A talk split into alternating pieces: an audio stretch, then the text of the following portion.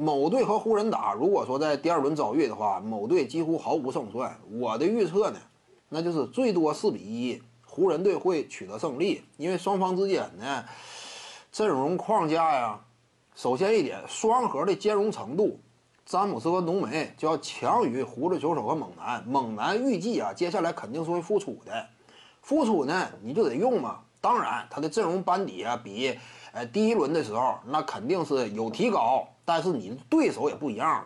之前第一轮的对手是谁呀？是克里斯保罗率领之下非常健康的雷霆。但是保罗就是这种球员嘛，球队再怎么健康，各个位置都有人儿，啊，饱满程度啊明显压住对手。但是呢，克里斯保罗的层次不够嘛，一直以来呀，他通常呢。他只是有下线能够保证，上线完全无从谈起嘛。因为整个职业生涯漫长的履历已经充分说明了这点。克里斯保罗他是球队老大，上线不高。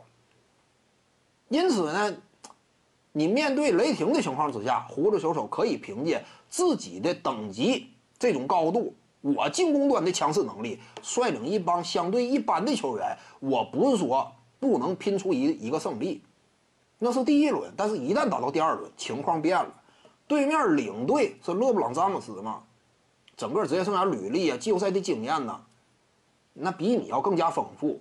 虽然说年纪有点大，但是考虑到他季后赛一直以来啊强势的表现，跟胡胡子球手几乎你算是你就算说最多呢，他俩是能够对等存在，对最多对等存在。但是双核的兼容性，湖人队要更加理想。除此之外呢，人家打法这块儿正好克制你嘛。进攻端，某支球队，他呢很关键一点就是掐对方移动缓慢的，也这这点他掐的能力很强。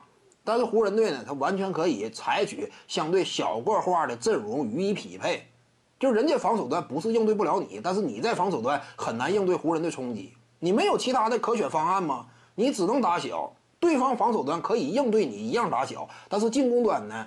人家低位的冲击，你没有人儿可以限制，外线这块儿呢，多少还有一个，但是内线这块儿，你没有护框能力嘛？你因此呢，你面对浓眉他的空切顺下，詹姆斯的面框突破，都只能是束手无策。所以这组系列赛双方一旦交手，差距立刻就能凸显。詹姆斯的浓眉肯定充分利用这点，那就不好打。徐静宇的八堂表达课在喜马拉雅平台已经同步上线了，在专辑页面下您就可以找到它了。